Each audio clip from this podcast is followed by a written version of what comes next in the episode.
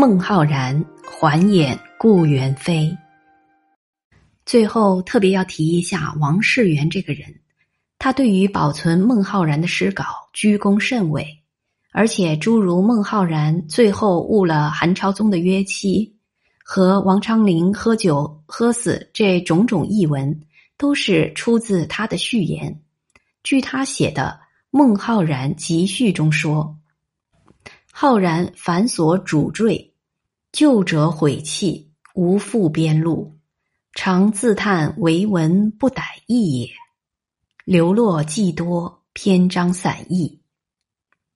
孟浩然这人写诗是随写随丢的，常常是写了后就觉得不满意，所以他平生所作大都丢弃。不像白居易，把平生作品爱如珍宝。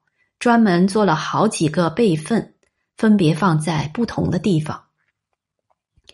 王世元觉得可惜，于是细心的收集了孟浩然的所有他能找到的诗作，仔细整理成册，进长安时烧给秘书阁的学士们看。这时，秘书阁里任教书郎的是一个叫做彭英贤的人。他见这个小册子虽然书写不一、纸墨薄弱，但里面全是上好的诗句，于是又善录了一遍，送到秘书阁，也就是皇家图书馆保存。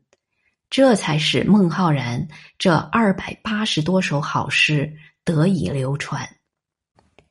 而彭英贤善录之后，重写了一篇序。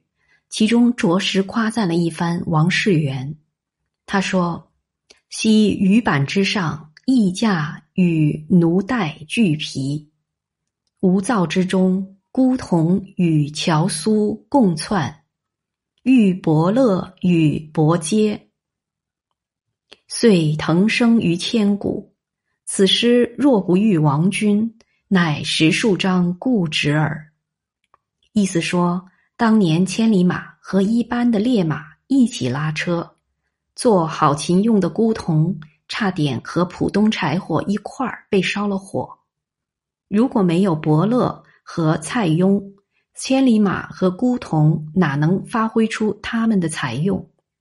现在孟浩然的诗篇，如果没有王世元珍存下来的话，这些诗就是十几张旧纸片而已。